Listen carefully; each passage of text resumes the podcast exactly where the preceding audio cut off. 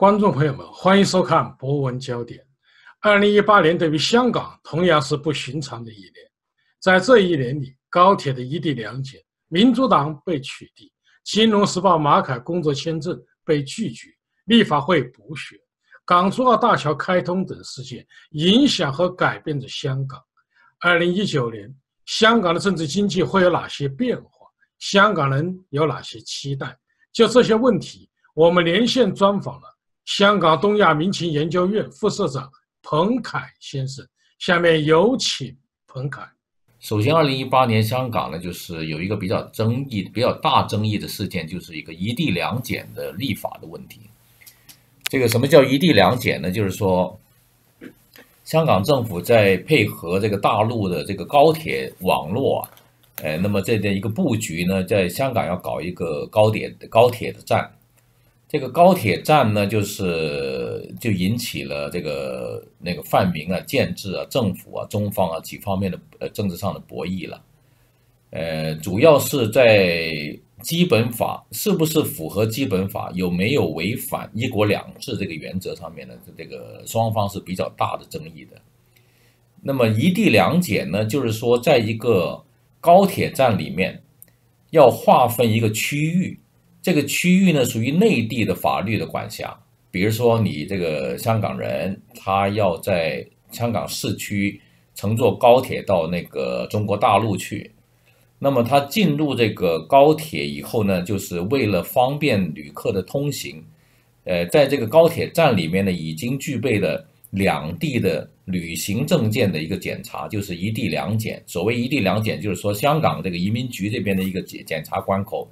那么在过去呢，就是一个大陆呃的检查关口，然后就上火车，上火车一直到那个那个中国大陆各个城市去。那么这就叫做一地两检，就两个呃两种检查的系统。那么一地两检这个关键是什么地方呢？就是说在在它在这个香港的市区里面，这个这个高铁站在九龙这个西部这个地区。如果你放在边界上，比如说现在深圳跟香港的那个福田口岸呢，呃，落马洲啊，这这种，它就属于在边境上面有一地两检，跨过一座桥就到了呃深圳，这样这个争议呢倒不是很大。但是如果你放在了香港市区里头呢，这个争议呢就是出现了。首先呢就是说泛民那个阵营啊。呃，他们认为，如果你在香港范围那边里面呢有一个区域，你划分了是属于内地法律管辖呢，这就违反了基本法。因为香港毕竟是呃一国两制，其中这个香港本身是实行这个香港的制度，你不能够在香港的范围内呢这个实行大陆的制度，这一点是泛民的一个主要的争议啊，他们那个抗辩的一一一个根据。那么，在香港政府的呃的角度呢，他们就认为啊，这个内地这个口岸区呢，这个在香港，即使在香港的这个市区里头呢，也属于香港特区范围以外啊，他们是认为这样，所以不违反基本法。呃，政府也认为呢，一地两检这个方案呢，是为高铁呢带来最大的效益的。呃，因为如果你放在郊区或者是边境地区呢，那个一般的居民呢、旅客呢就不方便上车下车。那么建制派呢，这个他们也解释这个，呃，香港这个立法允许这个内地口岸区呢执行内地的法律呢，呃，他们也认为不违反基本法，主要是不违反基本法第十八条了。基本法的第十八条是什么怎么说的呢？他是说香港实施的这个法律啊。呃，就是在原有的所有法律了，香港以前实施的全国性的法律呢，是不在香港实施的。呃，但是呢，这个基本法的附件三里头呢，它也有一个规定，就是说，国防外交事务以外呢，这就是香港可以实行自己的制度，但国防外交属于中央政府的管辖范围。那么这个附件三呢，还有一点就是说，全国人大常委会呢。在征求特区政府意见以后呢，可以对附件三的法律做出增减、增加或者减少。那么这就是有一个空间，就是那个建制派认为，就是说我可以通过这个法律的一个立法或者修改，呃，把这个附件三里头的法律呢做出一个增减啊。那么也就是说，除了国防外交以外的事务呢，这个我也可以做出其他的来来来增减的，呃，比如说那个建制派引用这个基本法的第二十条，基本法的第二十条呢，就是说由中央授权香港将境内的这个地地方呢划为内地的一个区域，由内地机关来管理，这个就是那个第二十条的一个。一个一个解释，那么在基本法的第二十条中间呢，其实就是一句话，就是说香港特区，那可以享有全国人民代表大会和全国人大常委会及中央人民政府授予的其他权利，这就是其他的权利。所以这个建制派跟政府呢，他是认为这个基本法里头它十八条、二十条，它就可以套用这个一地两检。那么。范明呢？这个他们的反驳呢，就是说，如果你一旦引用了这二十条第二十条的话呢，这个任何法律的挑战呢，最终都要涉及到解释这二十条的范围。就刚才我们讲的二十条第一句话，就是说你这个香港特区是享有人大常委会、中央政府授予的其他权利。如果你是用这个来解释二十条的范围呢？那么就是很难说了，这个就是就是使这个基本法提供的这个法律保障啊，就慢慢的变味儿了，就我们就不可能再靠基本法来给予我们任何的保障了，只能靠这个当权者的自我约束了。这个就是，呃，那个泛民的一些法律专家他们认为，这你如果你一旦引用了二十条第二十条的话呢，就是什么东西都由你解释了，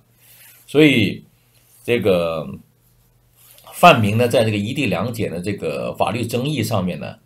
呃，那个他们就认为，如果那个港府或者人大宣布这个香港境内的某一个地方呢就不实施基本法和香港法律的话呢，那么我们的法律就犹如建筑在浮沙之上了。那投资者怎么会有信心在香港投资和制定合约呢？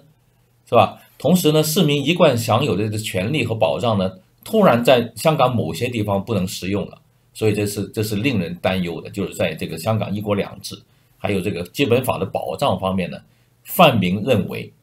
这个如果你突破了这个东西，你任意解释这个二十条的话呢，将来就很难说了。这个香港的那个基本法能不能够保障？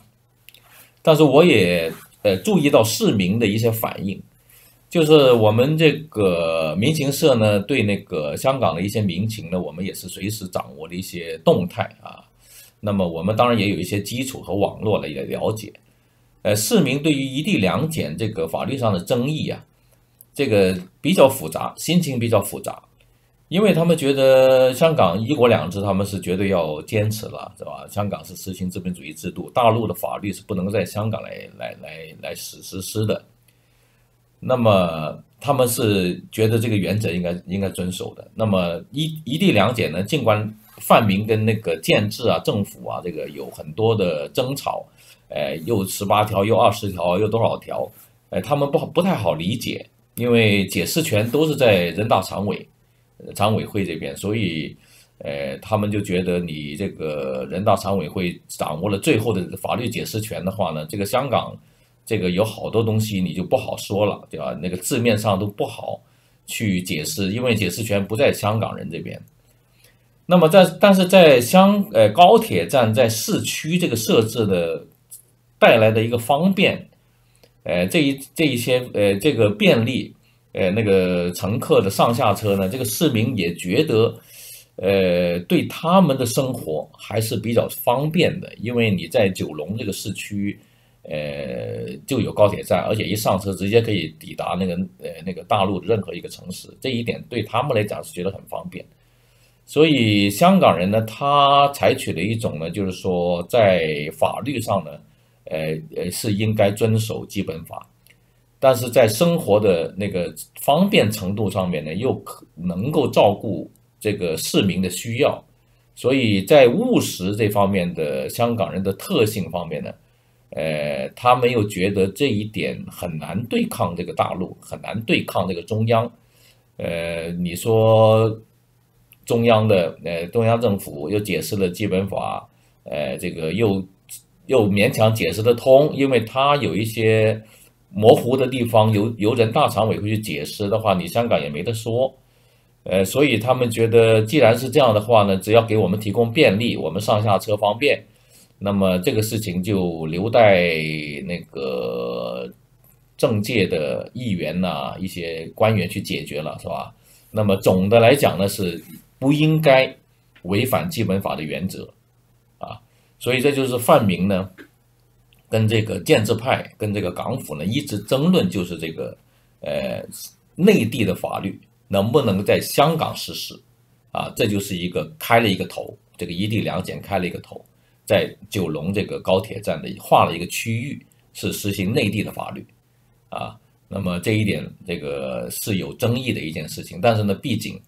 这个一地两检这个立法呢，已经在香港的立法会呃那个都通过了，呃，人大常委也有过这样的说明，所以。现在泛民呢，现在就是说，他们只能够看着这个法律通过了，也实施了，高铁也开通了，呃，大家也在应用了这个这个铁路系统，所以他们只是留待这个议题还在争论，那么再看下一步的情况怎么样。这就是二零一八年香港发生的其中一件比较富有争议的一件事情。那么我们看第二件事情，就是说，在香港在二零一八年出现的比较大的事政治事情、政治事件呢，就是香港政府、香港的警方这个取缔了这个香港民主党，就是这个香港民主党，因为它是主张台那个香港独立的，这是这个这个打正旗号主张香港独立，所以这个组织被取缔。这件事情呢，也是经过了。呃，很多的争议了，比如说，呃，香港的民主党的召集人陈浩天，他们他在这个香港外国记者会呢，就是呃，搞了一个演讲。那么，当然，这个外国记者会也在这个风头上，也遭到了建制派港府啊，他们甚至是中央政府的一个谴责。呃，认为呢，就是说，你这个外国记者会作为一个行业的协会。作为一个媒体的组织呢，就是应该不能够违反这个基本法，而基本法的第一条就是说，香港是中华人民共和国不可分割的一部分。那么这一点，凭着这一条呢，就是说不能够在香港搞这个香港独立的运动或者独立的宣传主张。但是香港的外国记者会呢，也认为这个邀请陈浩天来演讲，呃，表达他们组织这个对香港独立的诉求呢，属于言论自由，呃，这个的一个范围，思想自由、言论自由的一个范围，呃，不属于犯法，因为他们没有具体的香港独立的行动，呃，这一点是当时也是争议比较大。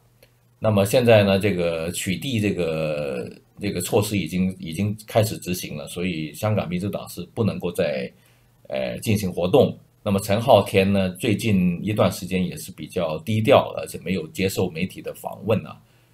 那么这个事情实际上还没有完，就是呃香港的外国记者会呢，一直是把这件事情作为一个香港这个一国两制。啊，这个香港的这个维持原来制度，还有一些言论自由上面的一个污点。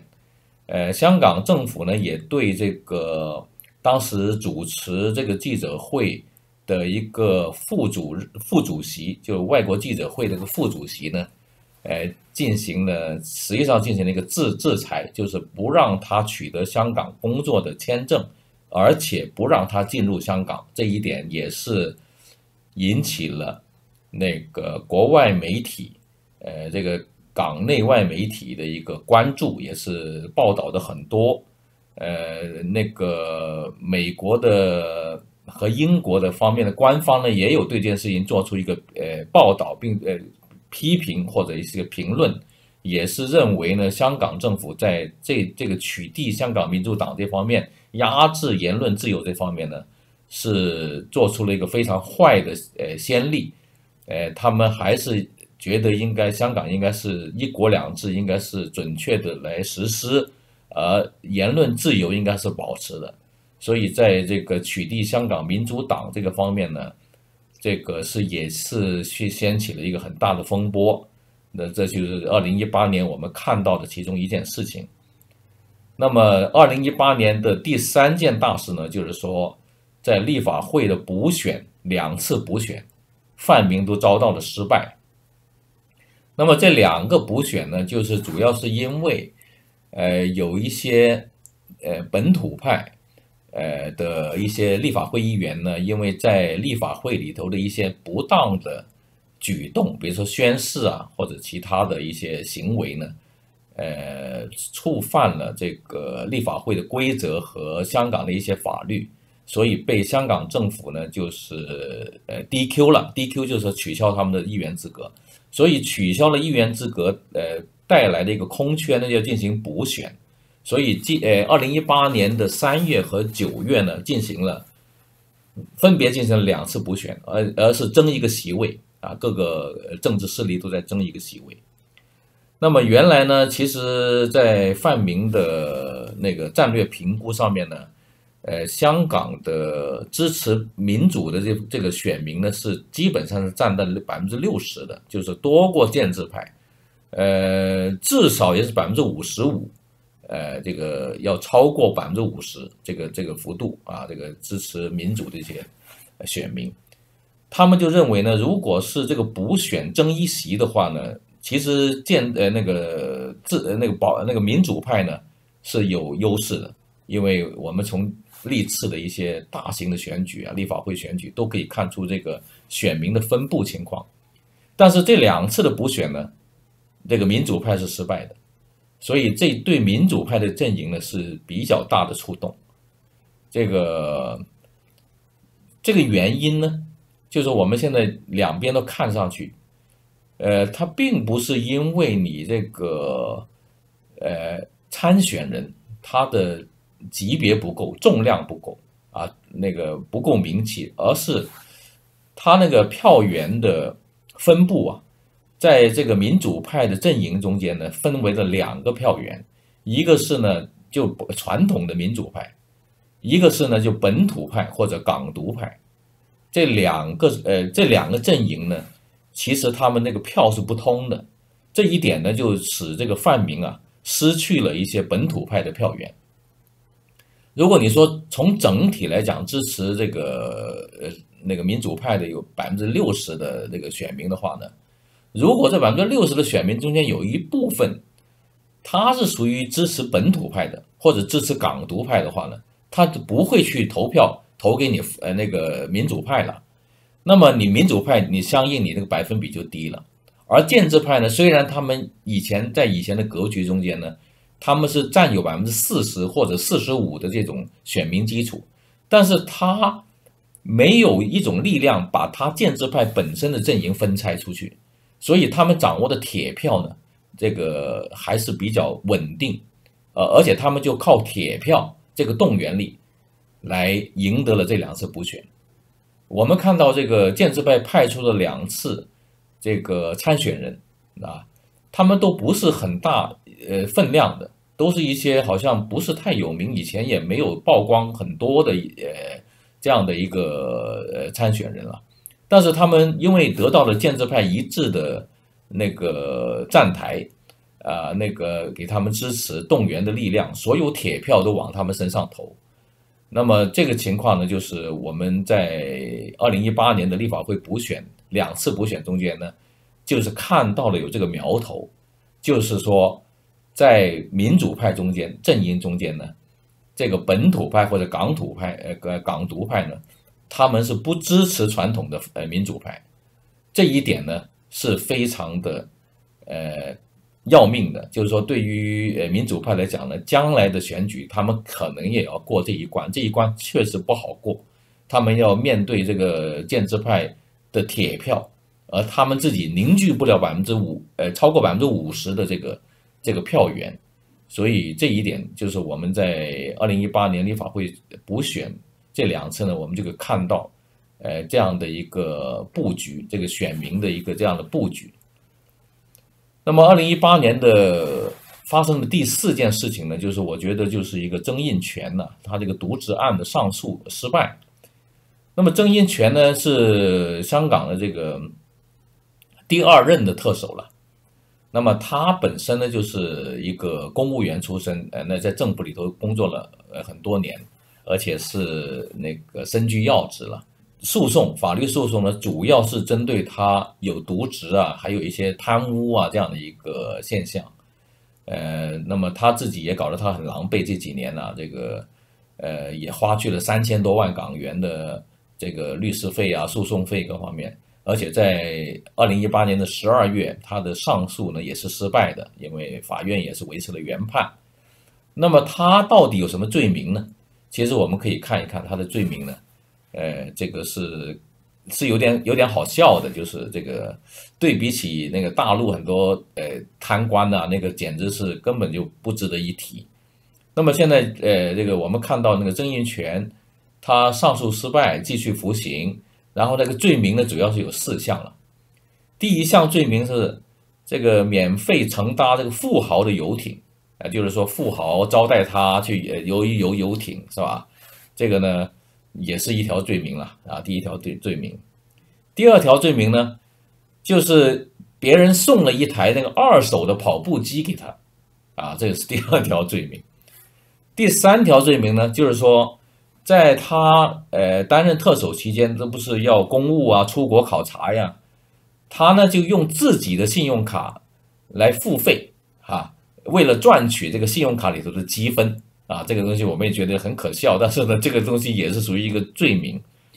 呃，因为一般特首出去呃公务考察呀，这个呃一般这种支付啊，都是港府他有一个专门的人员呢，或者是专门的一。呃，一种支付的手段来来来来作为支付，但是呢，这个曾荫权呢，据说是他太太比较看重这个那个信用卡的积分，因为他呃出去考察那个花费是比较大的，比较大的话，香港的银行系统的那个积分呢，呃是比较吸引人的，这个是有很多回回赠啊什么这个，所以说贪这个小便宜，就是说公。公务出去拿自己信用卡，呃呃付费来赚积分，这个第三条罪名。第四条罪名呢，就是说他，呃认识了一个在深圳的房地产开发商，那么他就为了自己退休以后啊能够住在深圳，呃他就跟他签了一个租金的协议，就这个协租金呢就低于市价百分之二十的，啊在这个深圳那个东海花园那里。呃，面积还挺大，装修的还挺好。那么，这个控方就说他，呃，利益输送了啊，因为这个房地产开发商呢，呃，是他一个朋友，呃，他跟他的关系很密切。那么，就是因为他便宜租给这个曾荫权的话呢，曾荫权就可能就是给了他一个广播的牌照，啊，这这就是在诉讼上面呃讲的这个。呃，为什么会低于百分之二十这个租金？毕竟还是低于百分之二十，不是说免租，是吧？所以我觉得这四条的罪名呢，呃，真的是跟大陆的贪官比起来没得比，因为这个也就是一些贪小便宜，呃，不是不不能够说是很大的一个贪污行为。但是在香港的法律上面呢，他只要抓住你这一点，他就是可以告你啊。所以为什么曾荫权不服气呢？他认为这种东西很小的意思啊，啊，这个东西人家招待我坐过游艇啊，这个东西也也不是自己是收钱放在口袋里头，是吧？所以他不认为这个是很大的事情。但是呢，这个梁振英上任以后呢，就是廉政公署对他进行了起诉呢，就是抓住他这几点，那没办法，他那个在法律上他确实是有渎职的罪名，有渎职的那个那个里头的事实。所以呢，这个这个曾玉泉这个案子呢，老实说，我们看了也是没什么没什么大不了的事。但是呢，就是，呃，酝酿了好几年，呃，这个也是经过了几次的诉讼，几次的上诉，而且搞得那个曾玉泉的这个很狼狈，那个也老了很多，那个损失也很大。他为了争回自己的名誉，是吧？也花了很多的律师费啊、诉讼费，所以还是上诉失败。所以没办法，就是说。我们从这件事情可以看到，香港的法律呢，不管你是情节怎么样，不管你跟大陆的贪官比起来怎么样，你就是在法律上你就违了违反了，是吧？你没没办法，这个东西你就很难推翻。所以这也是说明一个香港的这个法治它本身的那个司法，它有它的特点，是吧？它并不是那个简单的可以去跟别的国家、别的地区啊那个去相比。是吧？他有他自己的一套，所以这一点我们也是看到这个曾荫权的案子呢，也可以看出香港这个这个廉政建设方面呢是做的比较严谨，啊，也是值得大陆啊去去去学习。那么，二零一八年的第五件事呢，我就觉得是一个，呃，港珠澳大桥这个通车这件事情，因为这个港珠澳大桥呢，确实是一个比较。庞大的一个工程啊，还在世界上来讲也是一个可以排得上名的。那么它呢是在十月份通车了啊，这个可以誉为呢就是世界的七大奇迹之一了。它这个港珠澳大桥这个历时很多年，它经过了五年的规划，经过了九年的建设，呃，总长大概五十五公里啊，整个投资呢是花了一千二百六十九亿港港元。九亿港元可能是人民币吧，可能差不多是一一千二百多亿元，这个费用花费是非常大，是总长是五十五公里。那么它建成以后呢，就是如果开车从香港到珠海或者澳门呢，就是可以从原来的三个小时缩短到四十五分钟，因为如果呃，香港以前是开车，如果香港开车到珠海或者澳门呢，是走那个深圳，经过深圳，然后虎门大桥，然后到珠海，呃，中山、珠海，然后呢到澳门，所以这个时间呢有时候会多于三个小时，因为虎门大桥是一个那个非常拥挤的一个大桥，所以有时会呃塞车塞得很久。那么这个大桥港珠澳大桥建好以后呢，这个时间缩到了四十五分钟了。那么，这个整个珠江三角洲的西部呢，全部纳入了香港三小时这个车程的范围，也就是增加了这个香港跟珠江三角洲西部整个的融合，哎，它的一些经济啊，那一些运输啊，它就可以比较快的跟香港是交接啊，那个利用香港机场也好啊，或者利用别的那个香港的货物，呃，运到那个珠江三角洲西部的就它这个。时间就非常的快，那么这个珠江三角洲这个西部，这个为什么那么重要呢？因为它是广东啊，这个整个 GDP 啊的百分之八十，这个都集中在这个地区啊，这个也就是我们现在所搞的这个大湾区这个概念了。所谓大湾区，就是说香港、澳门。呃，珠江三角洲啊，那个东莞、惠州啊、深圳的这一带，形成一个很大的一个经济区。这个大湾区这个概念呢，呃，就是在近几年这个提出来的啊。所以，呃，广东的 GDP 呢，在二零一七年的时候是差不多九万亿啊。那么百分之八十的 GDP 都是发生在珠江三角洲地区，所以港珠澳大桥。它对于珠江三角洲整个大湾区的融合呢，这个是有一定的促进作用啊。这个，呃，当然现在它的通车量还不是特别多，但是从长远来讲呢，港府认为或呃或者是广东省方面认为呢，它的慢慢的那个经济效益呢会会慢慢的呃发发挥出来。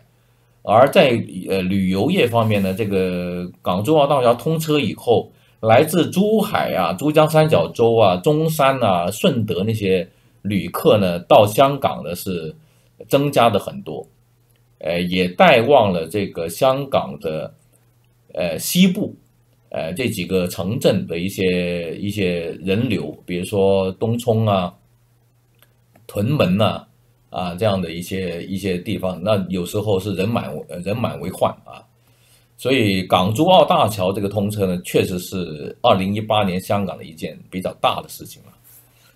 那么从整个基建来看呢，现在老实说，从九七以后，香港也是搞了很多基建了，因为政府毕竟是有点钱。但是我们也看到，就是香港其中也面对一个问题，就是说，香港从以前基建很有名，效率、时间各方面都是作为广东的表率，或者是作为呃大陆呃一些省市学习的对象呢。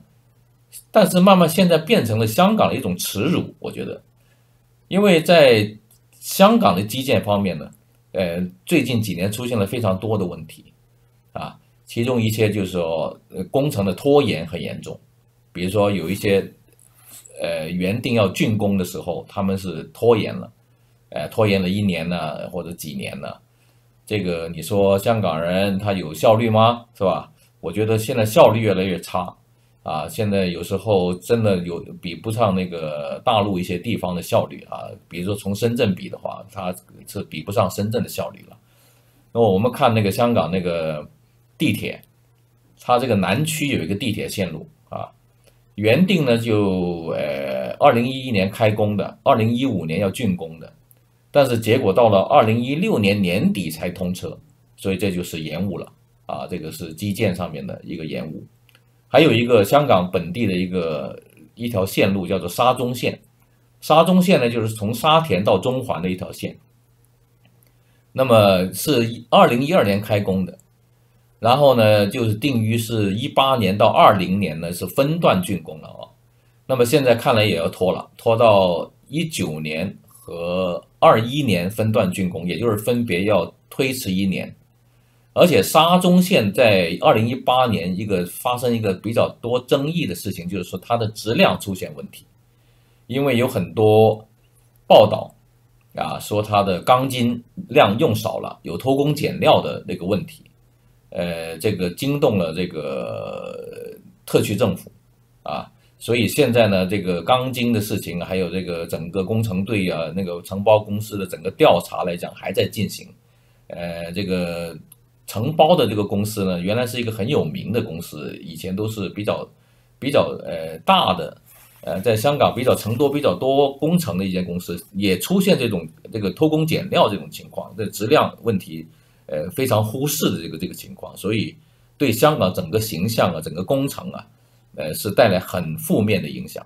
呃，现在呃，香港政府跟那个工程公工程公司呢，也是出现了很多。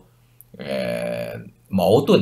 啊，这个香港政府也加紧调查，呃，媒体也是反复报道这个他们的怎么偷工减料，怎么个中间的管理程序啊出现了一些问题，所以我觉得这也是香港一个耻辱了。那么还有一段呢，就是广深呃港这个高铁，这个香港这一段，原来呢是二零一零年开工的。呃，原定是一五年就要通车，但是现在呢，延迟到今，呃，就是二零一八年才通车，这真的是延误了三年。这一段呢，就是虽然里头，呃，他们发现那个工程里头，呃，这个地地下的那个结构啊，那个出现了一些问题，还有一些比预预计的要复杂，当然也有这个情况，但是呢，总的来讲延迟了三年，这个是有点不像话，是吧？这个也也说明香港这个基建呢还是这个落后了，整个基建的管理。还有一个就是说，在香港跟深圳的一个最新的口岸叫莲塘口岸，那原来也是预计要二零一八年底开通的，现在呢看来要延期到二零一九年了，啊，这又又是最少要延呃半年到一年了。那么这个口岸的开通呢？也是经历了一些香港方面的问题，主要是香港有一些呃预算呐，在立法会里头争吵啊、拖延了，还有一些工程队啊，他们的一些内部管理啊、一些安全措施没到位啊，也是拖延了整个工程。反而在深圳这一边的连接呢，他们深圳呃就比较快。呃，如果是按照深圳的速度来讲呢，现在都可以干好做好了。但是因为香港那边迟迟的，呃，不能够按照进度，所以深圳这这方面呢也不能够自己先开通，因为它毕竟是一个一地两检，呃，跨深圳河的一个新的口岸，所以必两边必须要同步来开通。所以我觉得这几个重大的项目呢，呃，是香港方面呢。这个基建出现了问题，整个效率出现了问题。呃，我就觉得利用这个港珠澳大桥通车这个事情呢，说明一下香港这个基建啊这个问题了。我们二零一九年，呃，会香港会出现一些什么样的事情呢？我觉得香港在二零一九年新的一年里面，这个当然我们不可预测，有很多事情会发生。但是经过几个民调的结果看呢，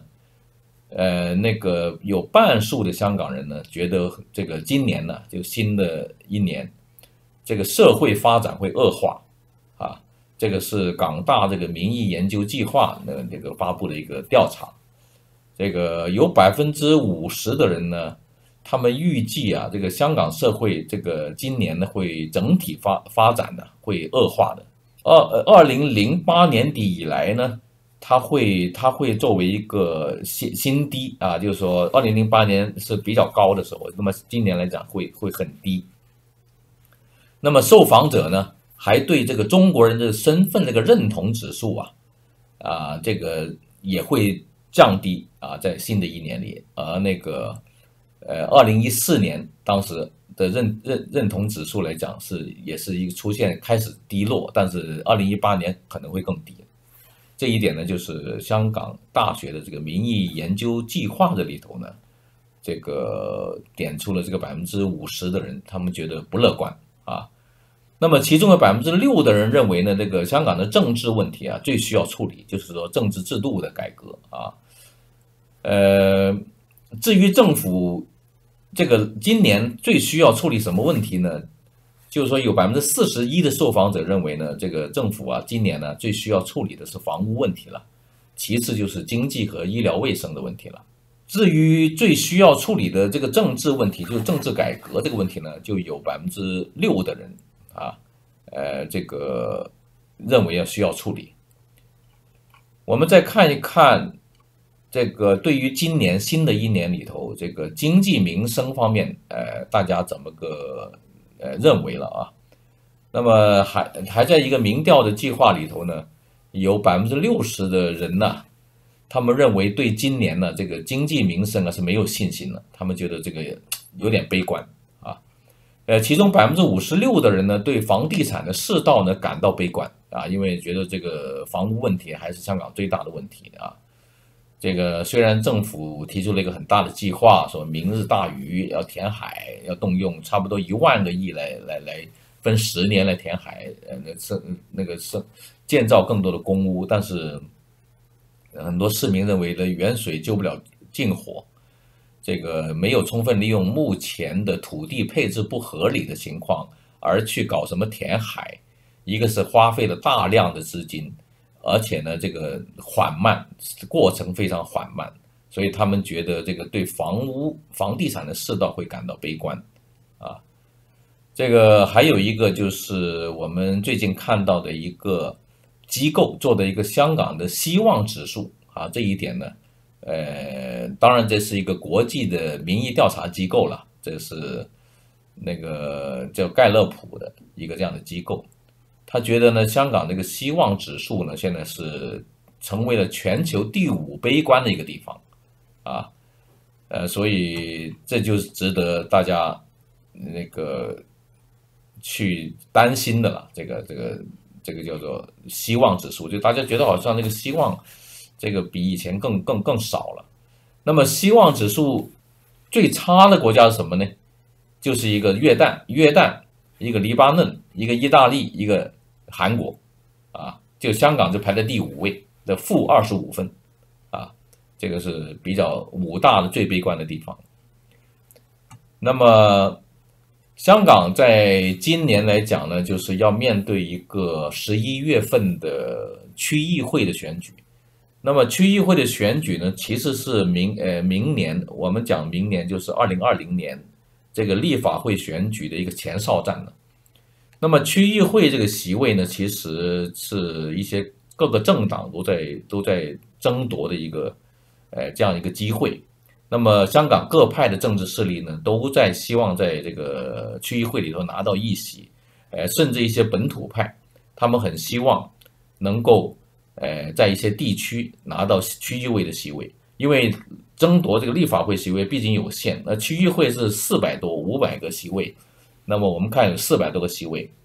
呃，他们是比较相对来讲比较多，只要你有两三千票啊，基本上可以当区议员。所以很多呃香港的青年的组织，一些政党，呃像那个学民思潮啊、学联呐，那个引引申过来的一个香港众志这个组织了，原来是政党，现在化为一个政团，他们希望在这个区议会选举中间能够有人能够当上区议员，但是呢，现在他们要面临一个什么呢？面临一个香港政府是不是再一次要打压他们？因为他们呃他们呃提出的这个民主。自觉这个口号呢，那个香港政府认为他们这个是隐性，呃，港独啊，会不会到时会不会取消他们资格，他们自己心中也没数。所以，呃，在十一月份的这个区议会选，区议会选举中间呢，他们要争取，而且之前呢，他们要有一些政治博弈，比如说，呃，他们要，呃，在政治上，在取消资格这方面的标准，呃，那个方面呢，要么跟港府要。做一些呃谈判或者是一些斗争，呃，希望这些他港府这些选举的机构呢，呃，不要取消他们的选参选资格。那么今年呢，我觉得呃，在各个政治呃力量、各个政政党方面呢，他们还会呃做一些呃叫国际化的一些动作，比如说一些呃。反对派阵营啊，主要是一些自觉派或者是港独的呃诉求的组织呢，他们会呃加强他们的国际网络，呃呃跟这个主要的西方大国，他们要跟一些西方大国的政治家、一些议员呢，要合作的更密切，来跟这个港府来做做做斗争啊，因为要保障他们的政治权利、参选权利，因为在本土。在香港本土呢，呃，民意呢对他们的支持不够，啊，现在对于自觉派也好，港独派也好，就是民意，呃，整个民意的倾向来讲呢，是比较无力感，呃，对对民主派的支持的人数力量有减弱的趋势。我们从去年二零一八年看到的立法会补选就可以看出，就是说。支持民主派的那个票数呢是减少了很多，所以这就是这次民主派，特别是一些本土派，他们会加强国际网络的建设，呃，用国际上的压力来呃帮助他们在香港的政坛的崛起。这一点我们是呃在今年新的一年是可以看到的这个趋势。那么其他的在房屋方面呢，我觉得呃，二零一九年方呃香港不会有很大的起色，因为现在房屋呃数量不够，呃供应特别是公屋了。那么整个房价来讲呢，虽然有跌，但是呢还是非常的高，呃一般的市民呢是很难负担，特别是年轻人啊特别难负担。所以我觉得今年房屋问题还是继续是严重啊，这个情情况还是严重的。呃，要下跌的话呢，我估计呢，这个房屋下跌不会超过百分之二十。现在有些地方最多仅是跌了百分之十到十五。呃，我觉得不会再往下面明显的跌，因为个需求量也是很大。呃，香港毕竟是呃地少人多啊，你说再怎么跌，因为需求量确实在那里，所以呃，我看也不怎么会呃呃往下跌。至于这个香港“一国两制”在今年的情况，呃，我觉得呢，就是目前“一国两制”呢，就是说在民主派看来呢，就是呃“一国两制”的发展是已经呃有点变味，有点不像邓小平所设计的那种“一国两制”，呃，而是新新的领导层、中央领导层所。希望的一种一一国两制，尤其是在意识形态方面呢，呃，要大陆化啊，要要偏向大陆这一点呢，就是香港的那个民主派或者很多市民来讲呢，都是不希望看到，因为香港毕竟是一个资本主义的社会啊，呃，你说如果在意识形态上面完全跟大陆一样，或者是很多方面跟大陆一样的话呢，它就失去了资本主义的味道，就一国两制就就是不是那么原来设计那个样子了。所以呢，我觉得今年主要是要看中央政府对香港在意识形态方面是不是要求的更呃更多偏向于内地。这一点呢，我觉得对香港将来的政治的格局，像香港呃未来这个建制派跟民主派的博弈这方面呢，是有一些呃带来一些影响啊。这所以，我希望这个在一国两制的贯彻中间，呃，还是要严守这个香港本身或呃的一些制度的需要，比如说它的言论自由，它的。集会、集社、呃出版这方面的自由，如果能够保持在九七年呃过渡呃九七年回归以后，呃当初的初期那样的话呢，我觉得是是是好的。如果再继续在这个一国两制这个呃淡化这个香港这个资本主义色彩这方面，如果要有太多的动作的话呢？对“一国两制”的前景确实是不利的。彭凯先生认为，二零一八年“一国两制”和民生问题仍然是香港人关注的重点，但香港人对二零一九的社会发展普遍持消极态度。尽管如此，香港人对二零一九年仍有期待，他们希望经济发展的更快，“一国两制”能够沿着邓小平的承诺延续。二零一九的东方之珠还能璀璨。依旧吗？好，今天节目到此，感谢您的收看，也感谢彭凯先生。